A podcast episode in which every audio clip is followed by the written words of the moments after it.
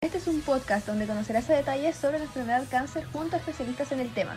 Yo soy Renata. Yo soy Martín. Y, somos, hepatocitos.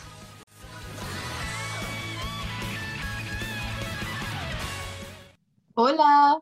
Bueno, en este episodio hablaremos sobre el cáncer del hígado junto con especialistas, el doctor Maximiliano Rodríguez y la doctora Valentina Fernández. Hola, soy la doctora Valentina Fernández de la Universidad Católica y soy oncóloga.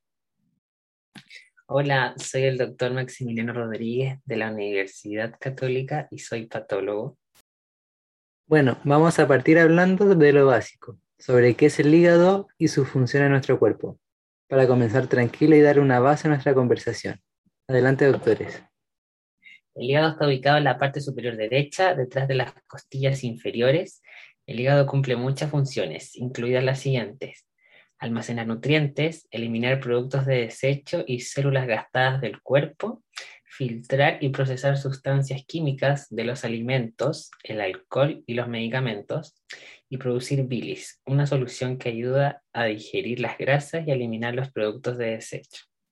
En Chile, los datos más recientes comunicados al cierre del año 2018 por la Organización Mundial de la Salud informó que fue el último décimo cáncer más frecuente, representando el 3,22% del cáncer total, con 1.582 nuevos casos, responsables de 1.448 muertes, el 5% del total de muertes por cáncer y una prevalencia estimada a 5 años de 1.060 casos anuales.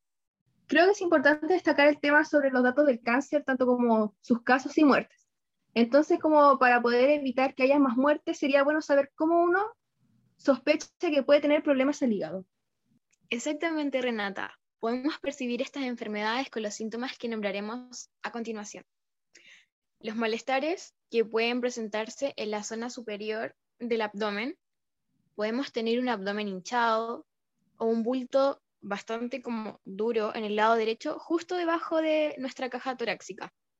Dolor cerca del homoplato derecho o en la espalda. Y también los que va a nombrar a continuación el otro especialista. A esto le podemos agregar la ictericia, color amarillento en la piel y el blanco de los ojos, también moretones frecuentes o hemorragias, cansancio inusual, náuseas y vómitos, también la falta de apetito y finalmente la pérdida de peso sin causa conocida. Claro, con Renata leímos que el mayor problema del cáncer hepático es que es una enfermedad silenciosa debido a sus características sintomáticas. Entonces hace que generalmente se detecte en etapas avanzadas o cuando las posibilidades de tratamiento efectivo son más bajas, pudiendo no salvar la vida del paciente. Esto lo aseguraba Ramón Gutiérrez, un médico patólogo CEO de la, del Centro Clínico Resel. Bueno, continuando con las preguntas, ¿cómo qué conducta o hábitos pueden causarnos un cáncer al hígado? Esto es muy importante para saber cómo cuidarnos. Exactamente. Fíjate que hay muchas maneras para que produzca un cáncer, principalmente el hígado, como padecer obesidad o sobrepeso, con infecciones del virus de la hepatitis B o C, fumar, consumir alcohol, eh, cosas que eh, sean muy importantes para evitar dentro de la población chilena, ya que la cirrosis también puede generar tumores hepáticos debido al alcohol, tener hígado graso, diabetes y otras condiciones más particulares, por así decirlo. Así que es muy importante llevar una vida lo más sana posible.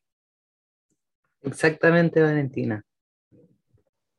Concuerdo contigo, Valentina. Claro, el carcinoma hepatocelular es un tumor responsable de la mayor parte de los cánceres del hígado y que las causas que hasta hoy en día se conocen. Está efectivamente el daño prolongado al hígado por infecciones crónicas, por virus de hepatitis B o C, por cirrosis alcohólica, hígado graso en pacientes con resistencia a la insulina y entre, y entre otros.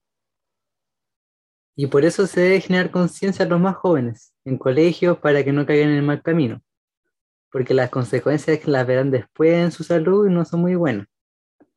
Bueno, seguimos con las preguntas. ¿De qué manera se puede evitar un cáncer de hígado y bien cualquier problema hepático? Así es, básicamente manteniendo un peso saludable, obviamente en base al cuerpo del paciente, vacunarse con la hepatitis B, esto también reduce el riesgo del cáncer hepático. También es recomendable vacunar a bebés recién nacidos y adultos en riesgo, evitar el consumo de alcohol y fumar. Y sobre todo, muy importante, chequearse constantemente con un doctor o doctora. Son enfermedades tan silenciosas, como decía Martín, que uno no se da cuenta. Claro, la obesidad es un tema especialmente preocupante en nuestro país, ya que Chile se encuentra entre los 10 países con mayores casos de obesidad y sobrepeso, en donde el 74% de la población adulta tiene sobrepeso u obesidad. Además de que el 11% de la población chilena está en un consumo riesgoso de alcohol. También recalcar a los científicos chilenos por su esfuerzo y dedicación. Como bien hablaba de vacunarse de la hepatitis B, esta vacuna fue creada por el bioquímico chileno Pablo Valenzuela, quien fue pionero en la biotecnología del país. Y un saludo para Pablo. Hablando de manera más detallada, ¿cómo se produce un cáncer hepático en las células? Bueno, el cáncer ocurre cuando se genera un cambio o una mutación en el ADN de las células y su proliferación es lo que produce los famosos tumores. Y claramente el cáncer en sí, obviamente en la etapa inicial, los cambios en el hígado pueden no sentir ningún síntoma ni una señal. Pero a medida que se va expandiendo y duplicando, las personas pueden llegar a notar uno o más de estos síntomas o signos frecuentes. Es bueno recordar también que estos síntomas pueden llegar a ser causados por otras infecciones, por lo que es muy importante que hablen con sus médicos. Y para ir terminando con las preguntas, ¿cuáles son los o el tratamiento para el cáncer del hígado? El tratamiento depende de la etapa o extensión de la enfermedad, de la condición del hígado, la edad y la salud en general del paciente. Para esto está la quimioterapia, que es un tratamiento con fármacos anticancerosos, también la terapia biológica. Este tratamiento usa sustancias que ayudan al cuerpo a combatir el cáncer creo que es importante recalcar que detrás de todo este tratamiento debe haber un apoyo psicológico en el transcurso. Recibir apoyo psicológico también implica trabajar con un profesional de salud mental y así poder afrontar los desafíos que surgen al recibir un diagnóstico de cáncer.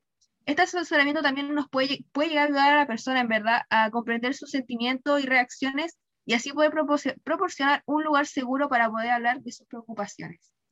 Sí, los asesores no siempre pueden resolver sus problemas, pero pueden proporcionar un punto de vista útil y externo, ya que están formados para ayudarlo y conllevar situaciones difíciles como es un cáncer o una enfermedad más complicada. Em, ¿Puedo agregar algo más? Claro, no hay problema, adelante. Gracias. Es fundamental aclarar que si es posible que el asesoramiento sea a manos de un especialista en salud mental, un psicólogo o un psiquiatra, puede ayudarlo y entenderlo mucho más que alguien cercano. Aún así, hay que considerar el efecto de familia y amigos al paciente, obviamente, pero con la presencia de un especialista todo puede resolverse de una manera más eficaz. Hay que diferenciar lo que es un acompañamiento en proceso de duelo y lo que es propiamente una terapia. Exactamente. Se puede confundir con facilidad. Gracias por aclararlo, doctores y por tomarse un tiempo para poder compartir con nosotros e informar a nuestros oyentes sobre este tema y muchísimas gracias. Gracias a ti por habernos invitado. Muchas gracias por la invitación, de verdad, lo disfrutamos mucho. Adiós. Adiós. Chao. Adiós. Adiós, que estén bien. Muy buena reunión, muy buena entrevista. ¿Qué opinas, Renata? Sí. Que, wow, me, parece algo igual que súper interesante porque imagínate que tú un día estás de lo más normal y empiezas a sentir como esos síntomas y que de la noche a la mañana tengas cáncer de hígado. En verdad, cualquier, cualquier cáncer, creo que es algo muy fuerte, pero al mismo tiempo importante que uno esté informado del tema. Sí, es importante porque dijimos ya que es una enfermedad muy silenciosa que avanzando y nosotros no nos damos cuenta. Entonces, también es importante que uno apenas sienta algo, vaya al médico a chequearse, a ver si pasa algo diferente o si estamos con algún cáncer, porque puede suceder en cualquier momento a cualquier persona.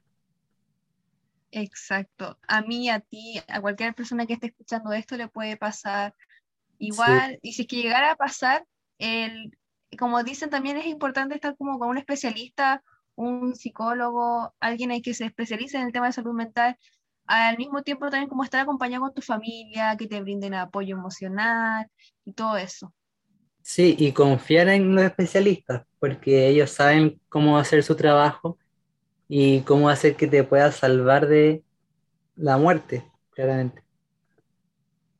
Sí, exacto. Igual no es fácil tampoco llegar y como hablar del tema y expresar todo tu temor, ya sea por el tratamiento, los efectos que puede dar el tratamiento, eh, esa incertidumbre de qué va a pasar, si se va a mejorar o va a seguir avanzando este cáncer o no.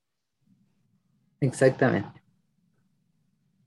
Y ahora cerramos, nos despedimos nosotros. Nos despedimos. Fue un gusto haber brindado esta información a las personas que escuchen este podcast. Sí, muchas gracias por sintonizarnos. Y nos vemos la próxima. ¿Sí? Sí, nos vemos la próxima. Ya, adiós. Adiós. Espero que estén bien en sus casas y gracias por haber escuchado este podcast.